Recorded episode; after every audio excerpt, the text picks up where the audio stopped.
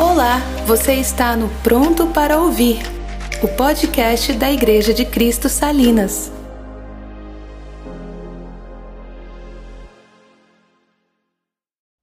Por quê? Porque quando a gente lê as Escrituras, essa, essa apreensão do seu conteúdo, essa interpretação, essa compreensão, melhor, melhor dizendo, ela se dá por basicamente três etapas. A primeira etapa, quando a gente se aproxima das Escrituras, quando a gente lê a palavra de Deus, é a explicação. Quando a gente procura entender o contexto, o contexto em que aquilo que a gente leu foi escrito. E foi seu autor, onde ele escreveu, quando ele escreveu, para quem ele escreveu originalmente. Só que tem um detalhe: nós não podemos permanecer apenas no, no contexto, nesse estudo, nessa, nessa explicação, senão aquilo que a gente lê não é nada mais nada menos que um pedaço de papel, talvez um documento histórico com alguma importância. Em segundo lugar, depois de a gente fazer a explicação daquele texto, nós temos a interpretação. Quando a gente procura retirar daquilo que a gente leu as lições que o autor quis passar. Ou seja, aquilo que Deus procurou comunicar ao seu povo inicialmente, aos destinatários iniciais daquela mensagem. E para isso a gente usa as diversas ferramentas né, da linguagem. Né? A gente estuda língua portuguesa, que é o que a gente tem acesso, embora o, a Bíblia não tenha escrito em português. Mas é, quando a gente vai ler as Escrituras, a gente procura entender. Aí a gente lembra, embora talvez não racionalmente falando, é, das regras de português e tudo mais. Mas novamente a gente não pode parar aqui, porque a nossa intenção e a do Espírito que nos leva a palavra não é simplesmente fazer teologia, por melhor que isso seja, que é o que a gente faz quando a gente faz, faz essa interpretação. E em terceiro lugar, e aqui tem a diferença, quando a gente faz a aplicação daquilo que a gente leu. Então a gente lê, aí faz a explicação, retira o contexto, procura entender. A gente faz a interpretação, busca as lições que o autor procurou transmitir. E o próprio Deus procurou comunicar a nós. Mas em terceiro lugar, a gente procura trazer aquele texto para a nossa realidade de hoje, para quem nós somos hoje, para nós enquanto indivíduos.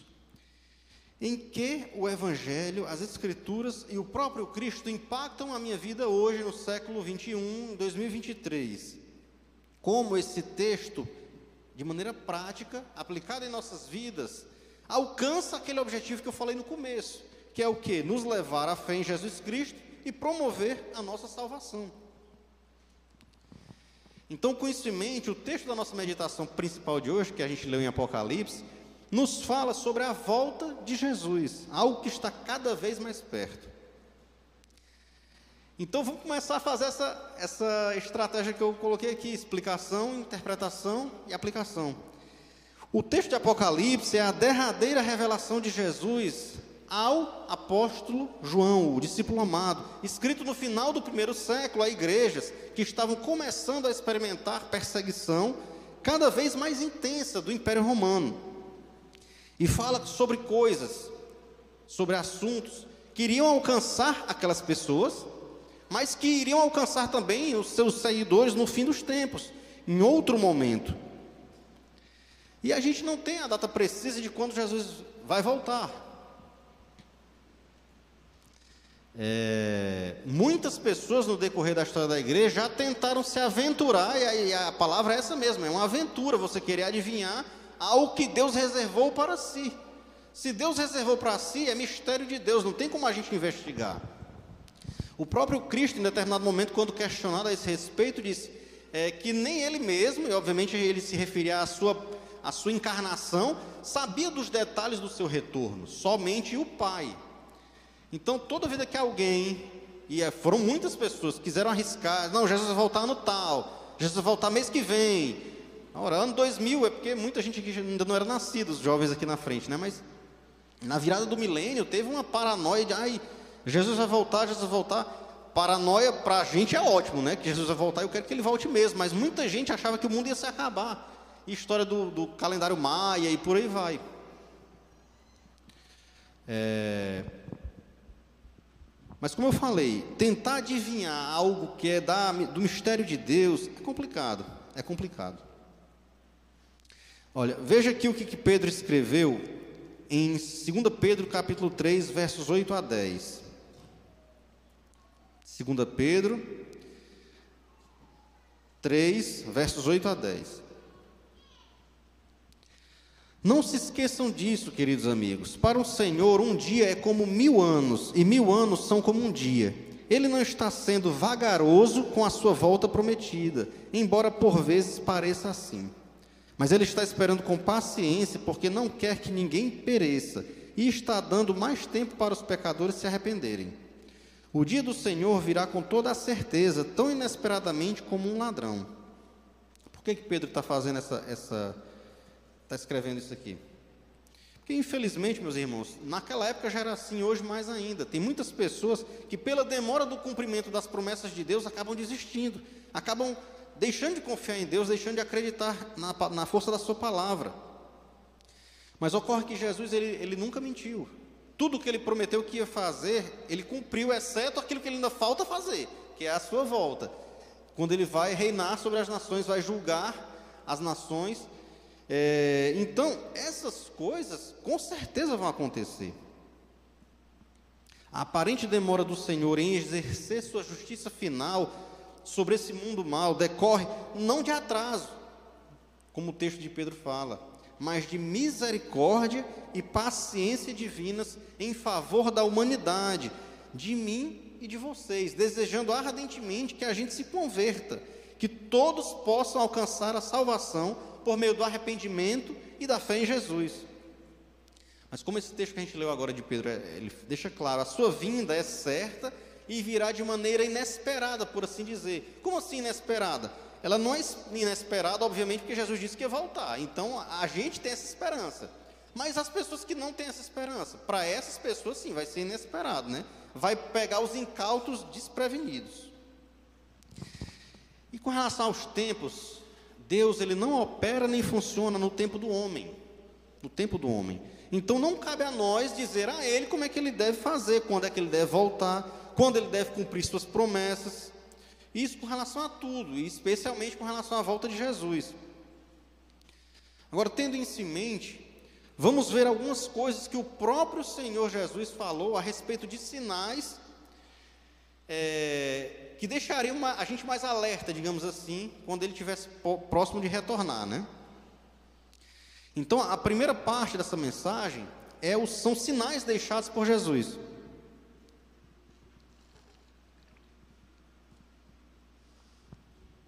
E os sinais que ele deixou estão, é, grande parte dos sinais, pelo menos, estão no, no texto de Mateus 24, que foi o que eu pedi para vocês abrirem antes. E Mateus 24, 3 e 4 começa assim. Mateus 24, 3 e 4. Jesus está com seus discípulos ali e de repente a, a pergunta acontece: Senhor, quando é que isso vai acontecer? Quando é que tu vai voltar? Por quê? Porque eles já estavam sem, com um sentimento de ansiedade, porque estava chegando o momento onde Jesus iria se despedir deles. Aquela comunhão íntima de três anos que eles tinham, eles agora teriam uma outra espécie de relacionamento que é o que a gente tem hoje. Que acontecimentos marcarão a sua volta e o fim dos tempos? Jesus disse-lhes: Não deixem que ninguém engane vocês.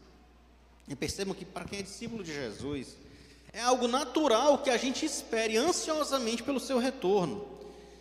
E aí, por outro lado, isso deve nos levar a uma reflexão. Se eu não anseio pelo retorno de Jesus, será que realmente eu entendi o seu sacrifício na cruz? Será que eu realmente entendi quem ele é e quem eu era? Jesus ele descreve os acontecimentos futuros que marcariam essa etapa na história da humanidade.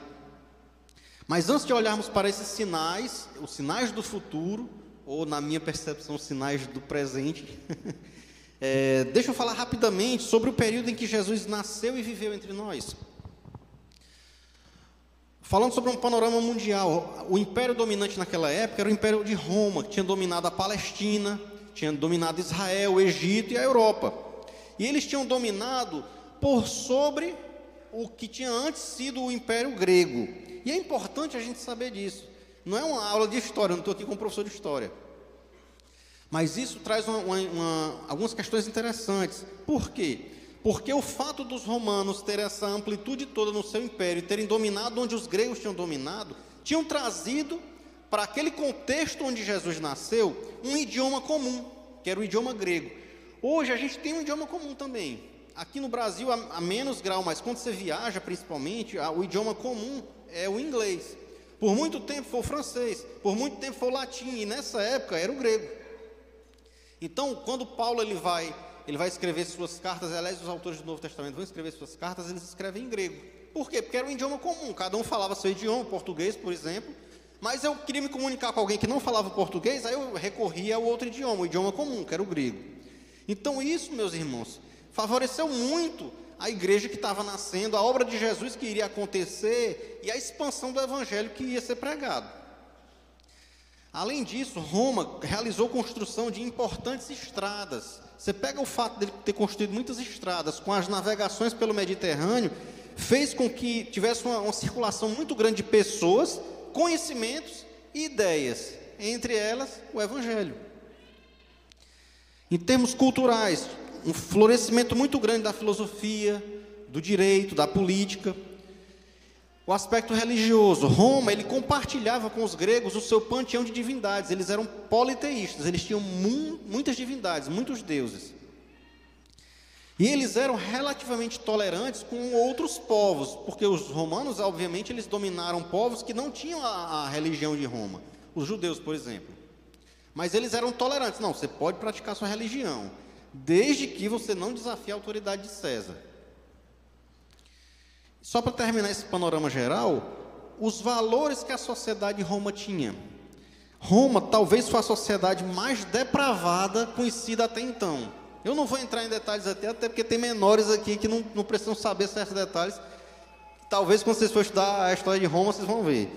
Mas enfim, talvez a história de Roma a, a sociedade em Roma só rivalize com a nossa de hoje, em termos de promiscuidade, em termos de imoralidade. Você tem uma ideia, só um, um detalhe dessa, dessa situação da religião. Tinha determinadas é, é, divindades de Roma, onde os seus templos, a adoração que era conduzida ali, era regado a, a bebida e sexo. Imagine você, você ir adorar dessa forma. Agora, saindo do panorama geral, vamos para o povo de Deus, Israel. Israel, há muitos anos, era governada por um rei fantoche de Roma. E o, o próprio rei, às vezes, assumia a figura do, do sumo sacerdote. Então, tinha essa mistura entre a política e a religião. Algo que a gente não conhece, né, hoje em dia.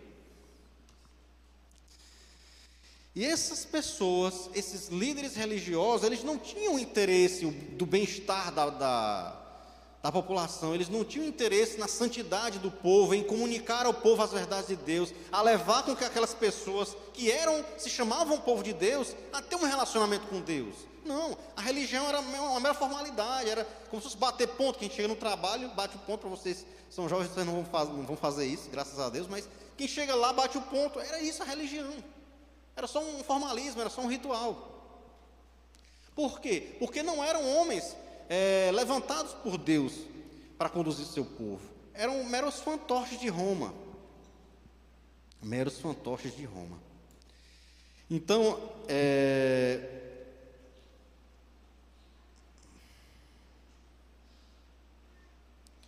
Eu acho interessante, por quê? Porque eu não consigo imaginar, considerando a, a, o contexto global, e o contexto de Israel, um momento melhor, uma época melhor para que Jesus tenha, tivesse vindo instaurar o seu reino entre nós, trazer sua mensagem de salvação, o evangelho de libertação de vidas escravizadas sob o jugo do pecado. Entretanto, o que mais me chama a atenção nessa história toda que eu contei aqui é que esse contexto da primeira vinda de Jesus se parece muito com o contexto da, da nossa realidade hoje. Isso me acende um alerta, isso me acende uma luzinha amarela, dizendo: rapaz, talvez esse momento agora também seja muito propício para o seu retorno. Muito propício para o seu retorno. Então, nesse sentido, agora vamos passar para os sinais que Jesus falou em Mateus 24. E a primeira coisa que Jesus fala aos seus discípulos naquele momento, quando eles estão reunidos ali, né? É para que eles não se deixassem enganar. Gente, será que tem uma época mais cheia de engano do que a nossa hoje? A gente precisa, às vezes, fazer um esforço muito grande para não sermos enganados constantemente. Eu não estou nem falando de golpe por aí, não. Falando de notícias falsas que a gente vê na televisão. Pessoas que se dizem servos do Senhor e vão falar besteiras. Na verdade, não passam de lobos vestidos de ovelha. No verso 5 de Mateus 24, Cristo nos diz que muitos virão em seu nome procurando enganar o povo de Deus. E essa é uma triste marca da realidade atual.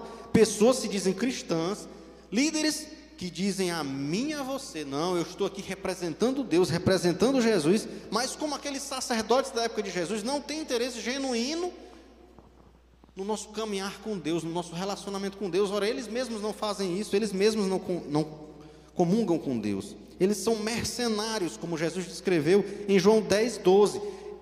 Eles estão ali fingindo que são pastores, mas na primeira oportunidade, o menor sinal de perigo, risco ou perseguição, eles ó, dão no pé e deixam as pessoas sofrendo à mercê de sua própria sorte. Primeira parte, engano. A segunda parte, Jesus fala sobre guerras e rumores de guerras. Então talvez você fale, poxa, Eliade, mas desde que o mundo é mundo tem guerra. E eu não tiro sua razão, não. Mas talvez nunca antes na história humana, os homens, nós, tenhamos tido a capacidade de aniquilamento global como nós temos. É só pensar nas armas de destruição em massa, as bombas atômicas, né? E não só isso. Rumores de guerra. Nunca antes nós tivemos a tecnologia de acompanhar em tempo real o desenrolar dessas situações catastróficas. Então a gente hoje vê a guerra lá na Ucrânia como se estivesse acontecendo aqui em Messejana. Mas como o Senhor alertou seus discípulos, nós inclusive, apesar das certezas das guerras, as guerras são certeza, e da ansiedade causada pelas notícias a seu respeito, não devemos ter medo. Não devemos ter medo. O medo ele não pertence ao povo que coloca a sua esperança não nessa vida, não em bens, não em pessoas ou situações que nós achamos que podemos controlar e que na verdade não podemos, mas sim no Senhor e na vida futura com o Pai. A vida futura com o Pai. Em 1 Coríntios 15, 19, Paulo diz: Se a nossa esperança em Cristo se limita apenas a esta vida, somos os mais infelizes de todos os homens.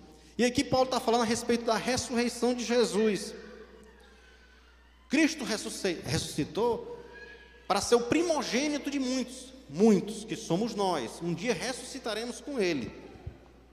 E eu vou além do que Paulo, do que Paulo falou. Se a nossa esperança em Cristo é principalmente para esse mundo, ele estava falando apenas para esse mundo na questão da ressurreição. Mas agora eu estou falando principalmente para esse mundo, por quê? Porque se nós cremos em Cristo, nós servimos ao Senhor, se nós adoramos a Deus apenas, principalmente, digamos assim, por essas bênçãos materiais, por aquilo que Ele nos afeta no aqui e no agora, meus irmãos, nós também somos miseráveis, nós também somos infelizes. Por quê? Porque a gente não terá compreendido a extensão total do Evangelho. E tudo isso que Cristo falou, na verdade, é apenas o princípio do fim. O princípio do fim, agora que as coisas vão começar. Haverá perseguição ao povo de Deus, ao povo de Deus, mas quem, povo de Deus? Aqueles que professam seu nome de maneira fiel e não abrem mão de seus valores. E essa perseguição pode passar pelo quê? Pela perda do emprego, da reputação, patrimônio, laços de amizade ou mesmo relações familiares. Relações familiares. Em determinado momento nos evangelhos, Cristo vai dizer que pai vai brigar com mãe, filho contra pai, irmão contra irmão. Por quê? Porque a perseguição é assim. A gente talvez não tenha essa realidade. Mas se você for no mundo muçulmano, é desse jeito. Se um, alguém se converte, ele é, é, é, expulso da família. Ele é perseguido. Às vezes o próprio pai vai, denunciar o filho: olha, sabendo que o filho vai morrer. Meu filho se converteu, ele é um infiel agora. Aí, pufa, o filho tem que fugir, porque senão morre morre pelo nome do Senhor. E se eles perseguiram e mataram o Senhor, por que não fariam isso conosco, que somos seus seguidores? Então, engano e guerras. Terceiro lugar, Jesus nos fala sobre fome e terremotos. E quando a gente lê Apocalipse 6, vemos que guerras, fomes e desastres naturais serão a causa de morte de grande parte da população mundial no fim dos tempos, cujas dores se intensificarão durante a grande tribulação, mas cuja catástrofe em alguma medida já começou. E novamente é possível afirmar que sempre houve fome no mundo. Desde que o mundo é mundo, sempre houve fome. E desastres naturais, a mesma coisa. A gente viu aí em São Paulo, teve esses desastres aí. E essa semana eu estava vendo na internet, 20 anos atrás esses desastres aconteciam. Aí alguns vão dizer, não, é aquecimento global. Não, isso aí é poder público que não interfere. Não dá condições das pessoas morarem melhor. Não proíbe que se more em encosta. Eu não vou entrar nesse mérito aqui, meus irmãos. O meu ponto é, apesar do desenvolvimento da ciência e da tecnologia e da fartura na produção de alimentos, no conhecimento humano que a gente conhece de engenharia, que não, não era para permitir mais uma situação dessa de calamidade, ficar nesse ponto pelo menos, né? Ninguém pode impedir a chuva de cair, mas impedir de se construir ou se construir errado na encosta, isso aí a gente pode, né? Então, apesar disso tudo, ainda há catástrofes, ainda há desastres naturais que nos afetam, ainda há fome.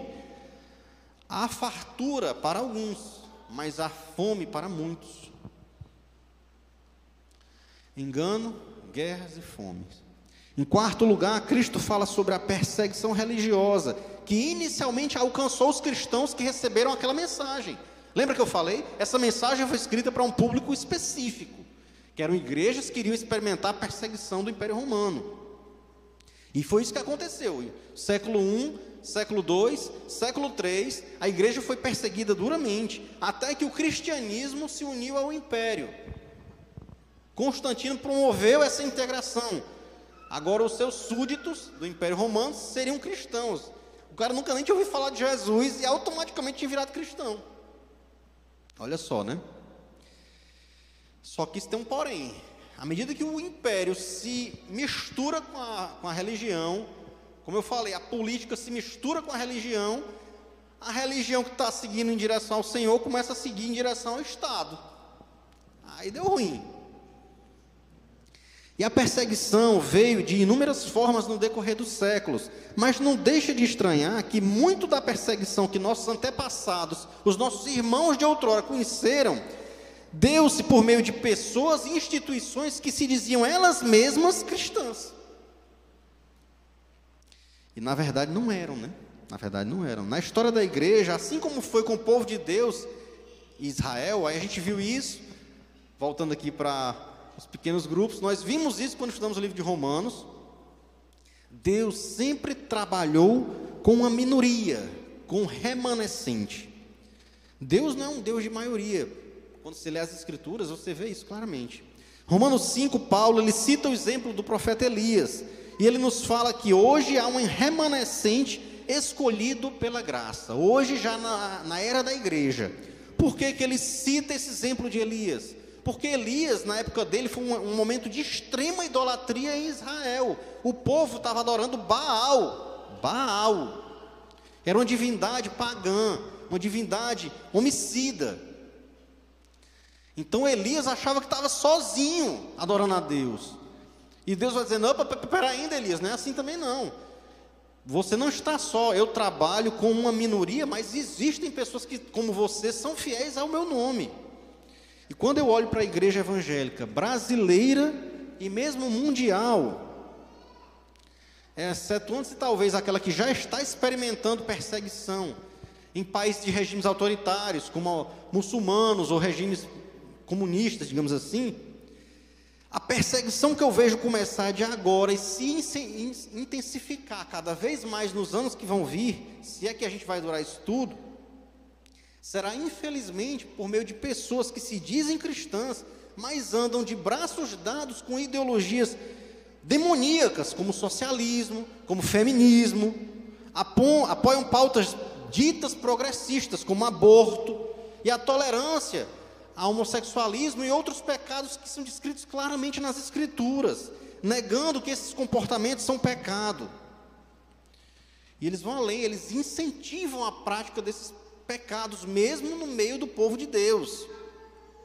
Então não estranhe, meus irmãos, se a, a mão pesada do, do Estado começar a ficar em cima de mim e de vocês, quando a gente começar a pregar o Evangelho de maneira fiel, sem negociar os seus valores, especialmente os pastores e líderes dessa igreja, que é uma igreja fiel, glória a Deus por isso, tentando nos calar, tentando nos censurar, ou a nós ou as Escrituras.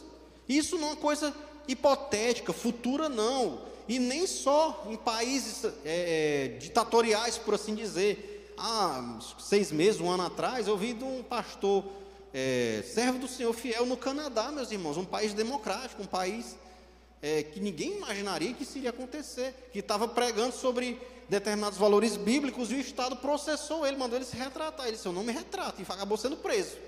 Acabou sendo preso.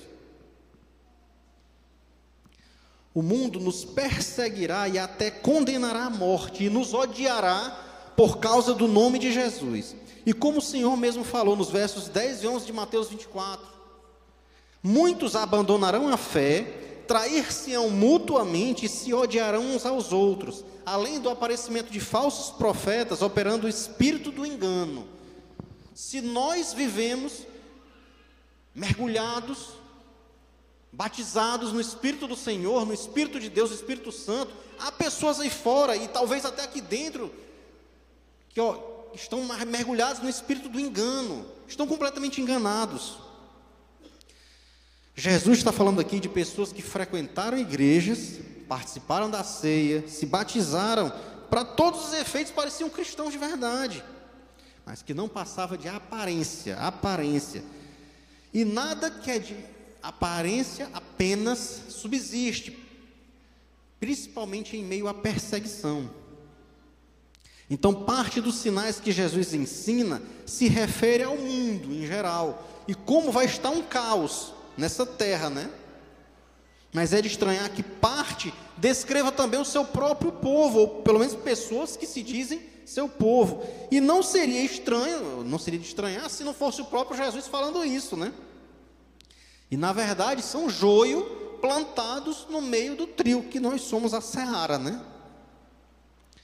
E agora vamos ver o último sinal que ele deixou nesse texto de Mateus 24. O verso 14 diz assim: As boas novas do reino serão pregadas pelo mundo inteiro, para que todas as nações as ouçam e depois virá o fim. E novamente, que período nós vivemos para a pregação do Evangelho. Apesar de todo o fervor evangelístico dos apóstolos e discípulos da igreja, na época da igreja primitiva, o alcance que eles tiveram era um alcance relativamente limitado. Como eu falei, era, era limitado ao Império Romano, que era o mundo conhecido de então. Mas grandes parcelas do mundo ficaram sem ouvir a pregação do Evangelho naquela época. A China, é, grande parte da Índia, a Oceania, a América. Esses lugares não foram alcançados pela mensagem do Evangelho até muitos anos, séculos depois da morte dos discípulos. E ainda hoje há dezenas, talvez centenas de pequenas populações, tribos, vilas, de povos não alcançados pela mensagem da cruz. Na selva amazônica, aqui pertinho.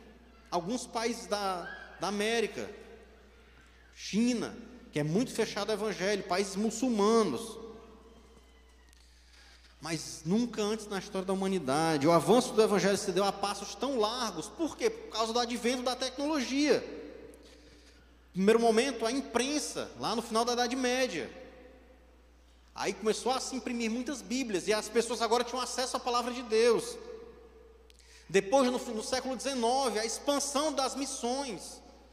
Mandando, nós recebemos desses missionários aqui no Brasil. As igrejas que vieram a, a ser fundadas no Brasil, Igreja Presbiteriana, Igreja Assembleia de Deus, e por aí vai. As juntas de missões que levam a, a, a, mensagem do Evangelho aos lugares mais distantes desse mundo, com um esforço muito grande, às vezes traduzir um pequeno pedaço da Bíblia para levar a levar pessoas que não conhecem nada, nada. E hoje nós temos, no século XX, rádio, televisão e mais recentemente a internet.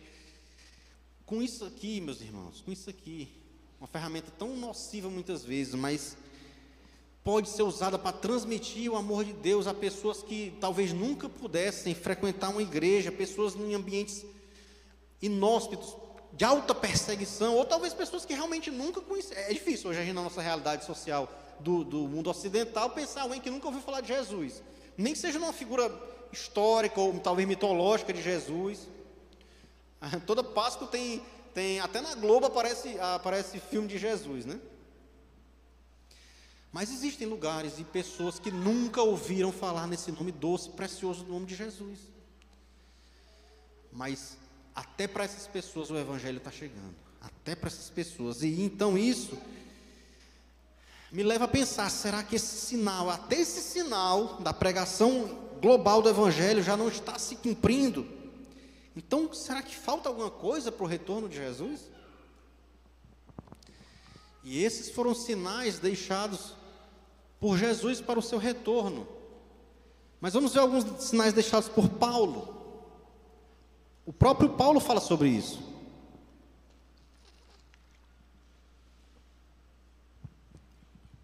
E eu vou falar Paulo, por quê? Porque Paulo foi quem escreveu a maior parte do Novo Testamento. Mas se eu fosse procurar, os diversos discípulos de Jesus que escreveram também falaram sobre o seu retorno. Como já era previsto a volta de Jesus no, no Antigo Testamento também, porque parte das promessas do retorno de Jesus foram promessas do Antigo Testamento e não se cumpriram ainda. Então o próprio Antigo Testamento já previa a sua volta. Então a gente viu alguns sinais dos últimos dias conforme as palavras de nosso Senhor Jesus. Mas como se não bastassem tantos sinais, o apóstolo Paulo ainda menciona outros, de maneira a deixar explícito, para ninguém ter dúvida, ninguém ter a desculpa, ah, não sabia que Jesus não ia voltar. Não, aí não tem desculpa. E o primeiro texto de Paulo a esse respeito se encontra em 2 Timóteo 3, 1 a 8. 2 Timóteo 3, 1 a 8.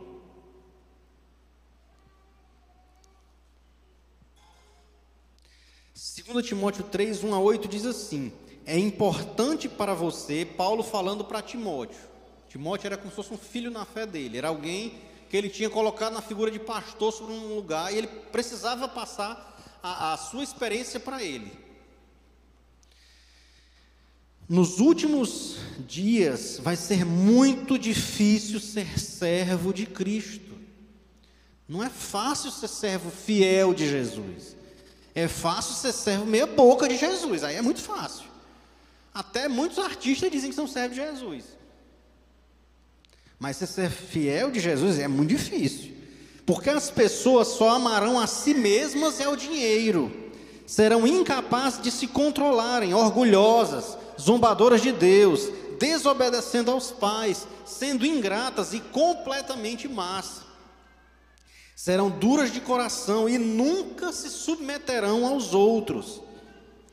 Serão sempre mentirosas e desordeiras e não se incomodarão com a imoralidade. Serão rudes e cruéis e escarnecerão daqueles que procuram ser bons, serão traidoras dos seus amigos, atrevidas, inchadas de orgulho e preferirão ser amantes do prazer a amar a Deus. Terão, olha só o que ele diz aqui: terão aparência de piedade, porém não acreditarão realmente em nada do que ouvem. Não se deixe enganar por gente assim. Então Paulo fecha com o que Jesus começou. Não nos deixemos enganar por pessoas assim. Elas são da espécie que penetram sorrateiramente na casa dos outros e fazem amizade com as mulheres ignorantes e carregadas de pecados, e que são levadas por todo tipo de desejos. Mulheres assim estão continuamente seguindo novos mestres, novos mestres. E os mestres porém nunca entendem a verdade. E os mestres dela combatem a verdade, tal como Janes e Jambres se opuseram a Moisés. Têm uma mente suja, depravada e se rebelaram contra a fé. Então, vamos falar em detalhe algumas dessas características que Paulo falou aqui. Mas é bem autoexplicativo o texto. Eu vou estar até chovendo uma olhada em alguns aspectos aqui. Por quê? Porque Paulo começa falando que essas pessoas as pessoas do fim dos tempos, as pessoas de hoje, por que não? Serão amantes de si mesmas, amantes do prazer e do dinheiro, ou seja, são pessoas egoístas, só pensam em si, hedonistas, só pensam no prazer, imediatistas e materialistas, só pensam em coisas e no aqui e no agora são incontinentes, ou seja, são pessoas que são impossíveis de controlar, incapazes de se controlar. Na verdade, elas se deixam levar voluntariamente por suas paixões e desejos mais infames. Desejos mais infames. É só lembrar do que a gente estudou em Romanos 1.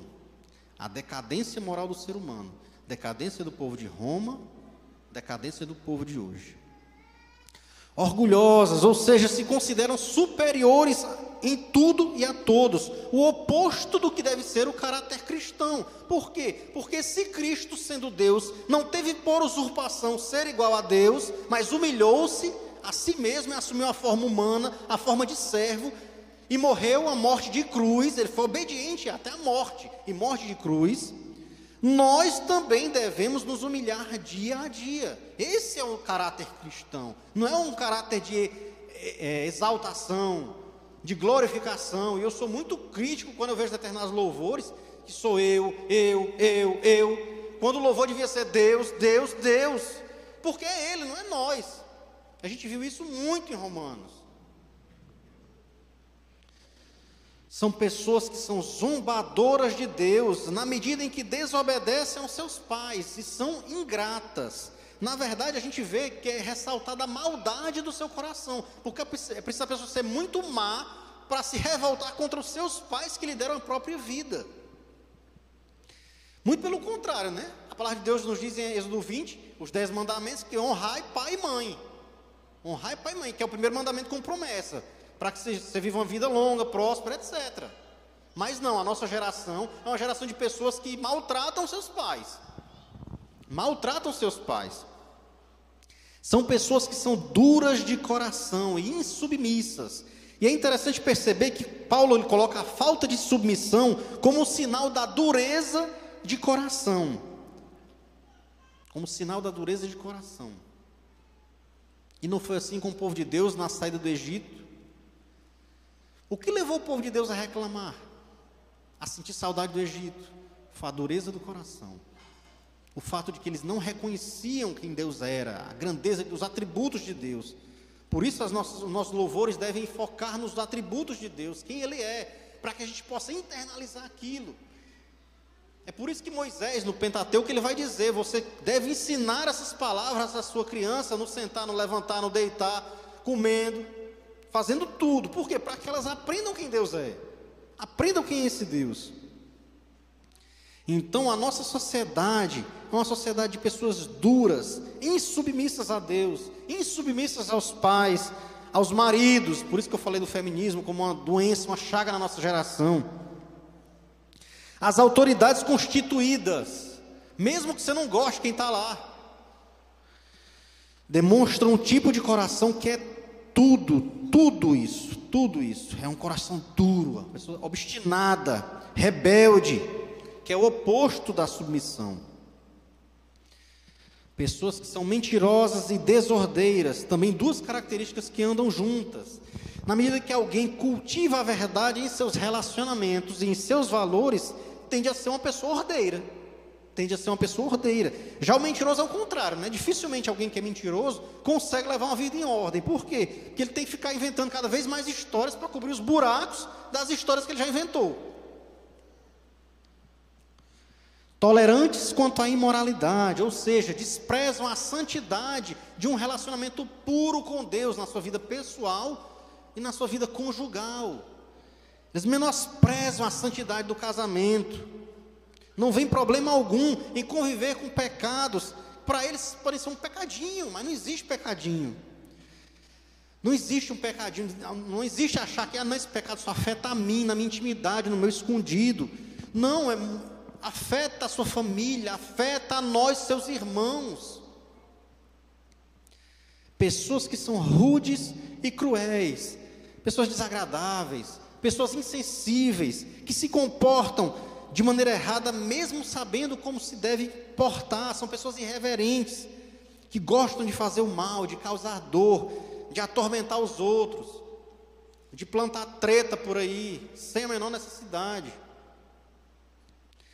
Escarnecedores dos que procuram ser bons, ou seja, essas pessoas, as pessoas que Paulo descreve, as pessoas do nosso mundo de hoje, talvez alguns aqui, infelizmente, são pessoas que não bastam a si mesmos serem eles próprios maus, mas eles ainda querem levar outros para o buraco. Eles estão indo para o inferno e eu não quero isso só, eu quero levar alguém. É o comportamento do diabo, né? Traidores dos amigos, ou seja, pessoas indignas de confiança. Indignas de confiança.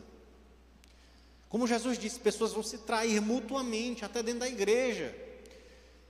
Eu não era nascido na época, mas eu ouvi falar de muitas pessoas que na época da ditadura militar, irmãos na fé que denunciavam uns aos outros porque achavam na cabeça paranoica que era comunista.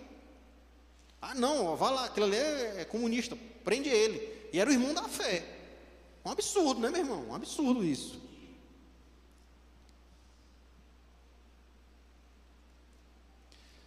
Atrevidas, e aqui não se trata de coragem, intrepidez, que são virtudes, são atributos bons que a gente pode desenvolver, mas sim um traço de personalidade desafiador, insolente, como eu falei, especialmente contra as autoridades constituídas. São pessoas que querem subverter a ordem natural e justa das coisas. Pessoas que chamam o que é bom de mal e o que é mal de bom. Será que não é assim a nossa sociedade hoje? Com valores de cabeça para baixo? Às vezes dá vontade de dizer, meu para o mundo aí que eu quero descer. Que está tudo muito doido. Impiedosas, ou seja, pessoas sem piedade, que é o desejo por buscar a Deus. As pessoas preferirão buscar satisfazer suas próprias necessidades e prazeres a qualquer custo, sem ligar para o que Deus tem a dizer a respeito. E há um segundo aspecto, que é o da falsa aparência de religiosidade. Paulo deixa isso muito claro. Por quê? Porque vão ter pessoas que se dizem religiosas e têm esse tipo de comportamento. Em outro lugar, Paulo vai dizer: olha, meus irmãos, eu não peço para vocês não andarem com os pecadores desse mundo que fazem isso, aquilo, aquilo outro, não. Senão eu tinha que pedir a Deus para tirar vocês daqui. Eu peço que vocês, quando vê esse tipo de pessoa dentro da igreja, não se misture com ele, não. Porque vai ter pessoas assim na igreja que acham que isso é normal e não é normal. Essa é uma lista grande de características de pessoas dos últimos dias. E que, obviamente, não é preciso que uma única pessoa assuma todas essas características, todos esses atributos. Senão, o próprio anticristo, né? A pessoa. Mas pessoas assim, que assumem esses traços negativos que Paulo descreve, demonstram os frutos da carne, em vez do fruto do espírito. Quando eu comecei a ler esses, essas características dessas pessoas, me veio logo à mente é a, é, a, é a, oposição entre os frutos da carne e o fruto do espírito. Como eu, Paulo vai falando, pessoas incontinentes, não sabem se conter, é o oposto do domínio próprio. É o oposto do domínio próprio.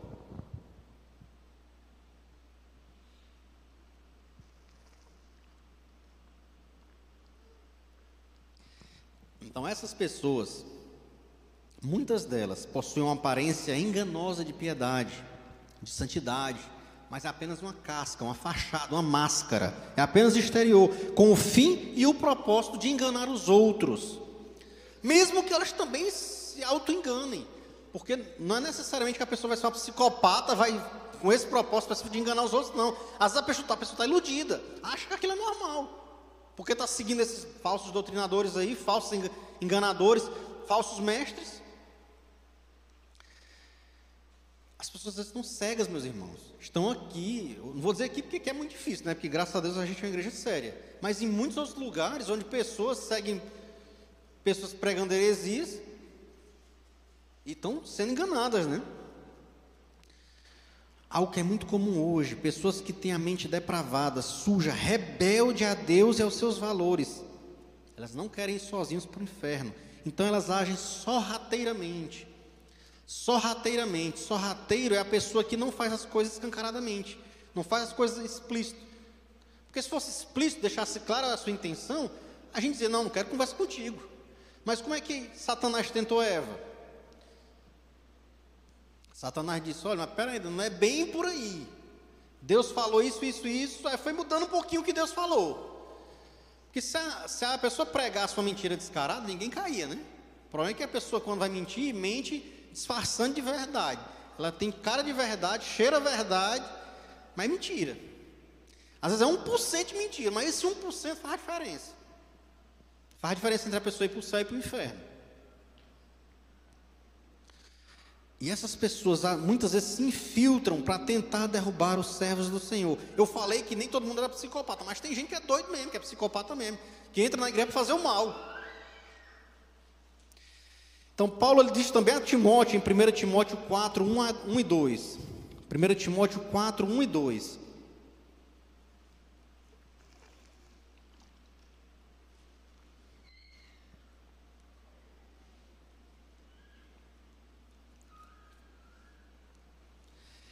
Entretanto, o Espírito de Deus nos diz claramente que nos últimos tempos alguns na igreja se desviarão de Cristo e se tornarão zelosos seguidores de espíritos enganadores e ensinamentos de inspiração demoníaca. Olha só como é que ele descreve o tipo de ensinamento. Ele não floreia, não. Ele não diz, não, mais ou menos. Não, é demoníaco mesmo.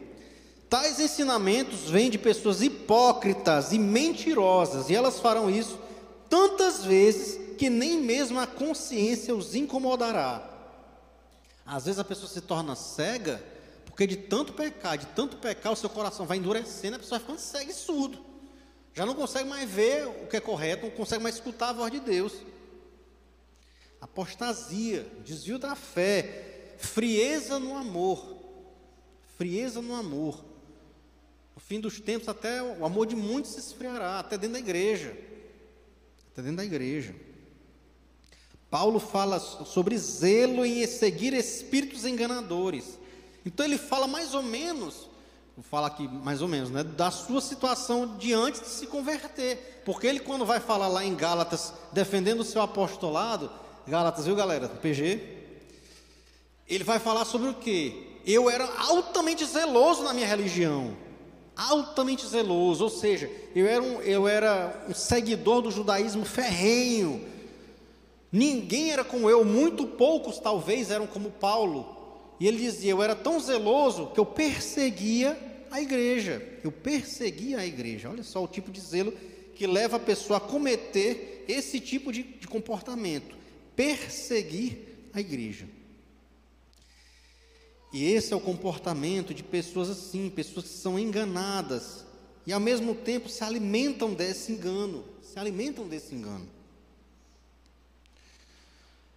É, é só olharmos com honestidade para algumas igrejas, entre aspas, está bem entre aspas, e movimentos no meio gospel, com alguns pregadores famosos de teologia da prosperidade, teologia coach.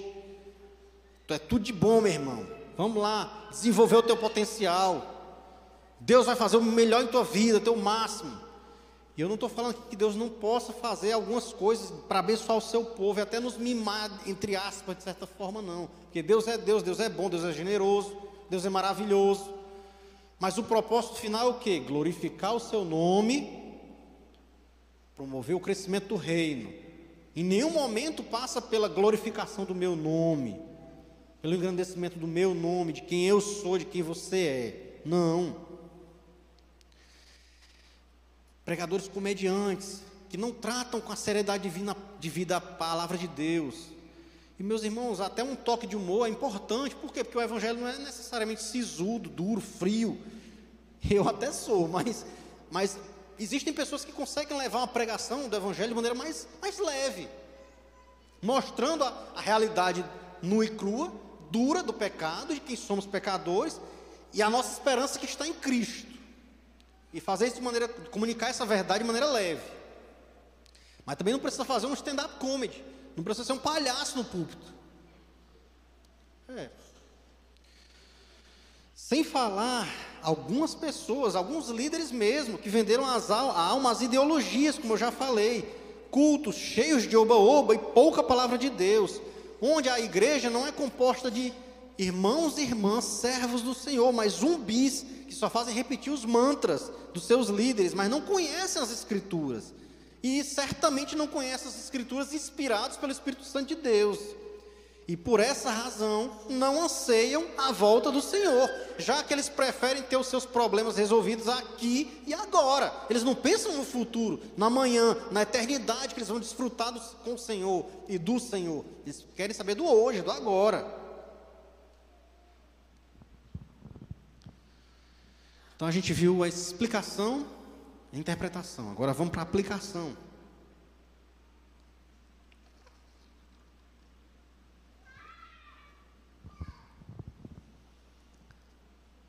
Então a gente viu o contexto da primeira vinda de Jesus, como foi que João recebeu essa revelação. A gente viu o seu significado, as lições que o, o, o, o autor, no caso Cristo, quis comunicar àquelas pessoas. Depois a gente viu que Paulo também quis comunicar. A teologia que surge do texto, ou seja, a promessa de Cristo de vir buscar sua noiva, a igreja, nós, para passarmos a eternidade consigo e de que isso ocorrerá breve, breve. Eu não falei nada aqui tão estranho que você pode dizer, ah, isso não vai acontecer. Pode acontecer, pode acontecer hoje, agora. Volta, Jesus, volta logo. Agora a gente vai ver algumas aplicações desse texto, ou seja, em que esses textos que a gente leu se aplicam às nossas vidas hoje. Então, em primeiro lugar, existem pessoas que passam por essa vida sem saber de onde vieram, para onde vão. Estão completamente alheias a esse fato da segunda vinda de Jesus. Fato. É uma promessa, mas é um fato. Então, essas pessoas, o destino delas é a condenação eterna, uma vez que são pecadoras. E o único meio de salvação chama-se Jesus Cristo. Não há outro caminho. João 14,6 diz: Eu sou o caminho, a verdade e a vida. Ninguém vem ao Pai a não ser por mim. Eu sou o caminho. O caminho, não é um caminho. Não é uma alternativa. A gente viu isso em Romanos 1, 2, por ali. Todos somos indesculpáveis. Indesculpáveis. Mesmo aquele que nunca ouviu falar de Jesus. Ah, eu nunca ouvi falar de Jesus. É indesculpável. E eu não vou falar aqui sobre a justiça ou a, entre aspas, injustiça de Deus ao fazer isso. Fica lá a lição de casa, você que não participou do PG, vá lá em Romanos 1 e 2 e lê o que Paulo tem a dizer sobre isso. Todos somos merecedores do castigo eterno, seja aqueles que nasceram sob uma religião, seja aqueles que nunca sequer ouviram falar do nome de Jesus. Para essas pessoas, portanto, a solução, o remédio é apresentá-las a verdade do Evangelho, que nos desnuda essa realidade de quem somos, pecadores, conforme Romanos 13, 23. Todos pecaram, todos fracassaram, estão afastados, destituídos da glória de Deus. Nós precisamos de um Salvador que é Cristo, que foi enviado pelo próprio Deus. Deus se fez carne e habitou entre nós. Ele fez isso em nosso favor, porque não havia outra maneira, ninguém poderia pagar o preço. É o que diz em Romanos 3, 25, 26, e 5, 6 e 8. Se você puder, abra aí, Romanos 3, 25, 26, e 5, 6 a 8.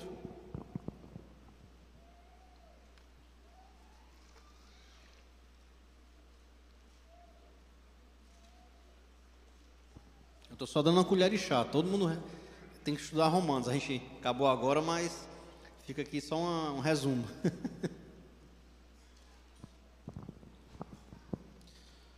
Romanos 3, 25 e 26. Deus, Deus, foi quem enviou Cristo Jesus para levar o castigo pelos nossos pecados e assim por fim a ira de Deus contra nós. Em outro texto, Paulo vai dizer que nós éramos malditos de Deus. Então Cristo assume sobre si, sobre a sua carne, o, o nosso pecado, a nossa maldição na cruz. Ele usou o seu sangue para, mediante a fé, nos salvar da sua ira. Nós não somos devedores a Satanás. Nós não somos devedores, de certa forma, uns aos outros. Até somos, em relação ao amor. Nós somos devedores a Deus que nos criou. Desse modo, ele foi justo. Quem foi justo? Deus foi justo. Mesmo não tendo castigado aqueles que pecaram em tempos passados, nós. E isso porque aguardava a chegada do dia, quando Cristo viria e apagaria os pecados anteriormente cometidos. Agora, no tempo presente, ele demonstrou a sua justiça, entre parênteses, que escapa a nossa lógica de justiça, porque a nossa lógica de justiça é injusta, porque nós revertemos os valores do que é certo e errado, porque a gente diz que o certo é errado, que o bom é mal e o mal é bom. Então a nossa justiça nunca será perfeita, como é a justiça de Deus demonstrou a sua justiça. Deus demonstra a sua justiça e pode receber pecadores do mesmo modo, porque Jesus tirou os pecados deles e de nós. Ele é justo e justificador daqueles que têm fé em Jesus. Não é de todo mundo, como alguns universalistas querem fazer crer, que todos ao final serão salvos. Não daqueles que têm fé em Jesus. Aí agora o texto de Romanos 5. Romanos 5, 6 e 8. Quando estávamos totalmente desamparados, desamparados, ao léu, sem amparo, sem ajuda, incapazes, Cristo veio na hora certa e morreu pelos pecadores. Deus, no entanto, mostrou seu grande amor por nós, enviando Cristo para morrer por nós enquanto éramos pecadores. Enquanto éramos pecadores. E a mensagem final do Evangelho é que aqueles que rejeitam esse Salvador já estão condenados, não havendo para eles escapatória, conforme João 3,18. A gente conhece muito o texto de João 3,16. Porque Deus amou o mundo de tal maneira que Deus o Filho unigênito para que todo aquele que nele crê não pereça, mas tenha vida eterna. Lê o verso 18. Não há condenação reservada para aqueles que creem nele como Salvador. Glória a Deus. Nós não temos mais condenação sobre nós. A cédula de dívida foi paga na cruz. Mas aqueles que não creem nele já estão condenados por não crerem no Filho único de Deus. Então, essas pessoas que nunca ouviram falar de Jesus precisam urgentemente que nós vamos até elas e preguemos o amor de Deus. Mas em segundo lugar, há ainda aqueles que conhecem a Deus, mas agem como se ele não existisse. Para essas pessoas, o remédio é o mesmo, é o Evangelho. O Evangelho ele tem o poder de quebrar até o mais duro coração e transformá-lo novamente em carne pela operação do Espírito Santo. Eu sei porque eu era assim. E eu tenho certeza que vocês também, antes de conhecer Jesus, a gente é porque se acha bonzinho demais. Ah, não, eu era mais ou menos. Não, eu era ruim mesmo. A gente era ruim mesmo, irmão. A gente era sapecado, a gente era pecador. Não fosse Jesus, a gente estaria morto em nossos delitos e pecados. Para os obstinados, os rebeldes, entretanto, a continuação do texto de João 3 diz assim: a sentença deles, dessas pessoas, dos obstinados, dos que re rejeitam Jesus, está baseada nesse fato. A luz, Jesus, veio ao mundo, porém os homens amaram mais as trevas do que a luz, porque as suas obras eram más. Os que praticam o mal odeiam a luz e ficam longe dela, com medo de que seus pecados sejam revelados. É lógico, se eu tenho meu pecadinho escondido, eu não quero saber da luz, porque se eu, se eu receber a luz, todo mundo vai ficar sabendo que eu estou pecando. E é assim o comportamento das pessoas. Tem quatro minutos. Vixe, Maria, não tem nada não. É como a gente viu anteriormente no texto de 2 Timóteo 3, a respeito das pessoas dos últimos dias, e que para mim descreve perfeitamente a nossa realidade de hoje. Pessoas que amam a si, amam o dinheiro, amam os prazeres, mas desprezam a Deus e ao próximo.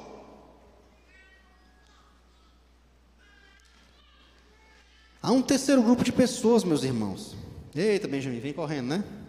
Pode parecer um pouco com o anterior, mas com uma sutil diferença, que é o que eu falei, pessoas religiosas de aparência. Aqueles que até acreditam estar salvos, estão aqui no, meio, no nosso meio, frequentam a igreja, seguem os mandamentos de uma religião, mas é só sinal externo de piedade. São como as virgens insensatas da parábola de Jesus em Mateus 25. Fica para a lição de casa, lê Mateus 25. Meus irmãos, nós somos a noiva de Cristo. Então a pergunta que fica é: será que nós estamos preparados para o seu retorno? Será que nós estamos preparados? Será que ele vai nos pegar desprevenidos, dormindo, com sono? Então, para essas pessoas, tá, a mensagem de hoje talvez seja uma mensagem de medo, mas para nós é uma mensagem de esperança, de alento. Graças a Deus, Jesus está bem pertinho de voltar. Talvez seja um último aviso, um último aviso que a gente tem que levar para essas pessoas. Há esperança em Jesus, mas seja rápido.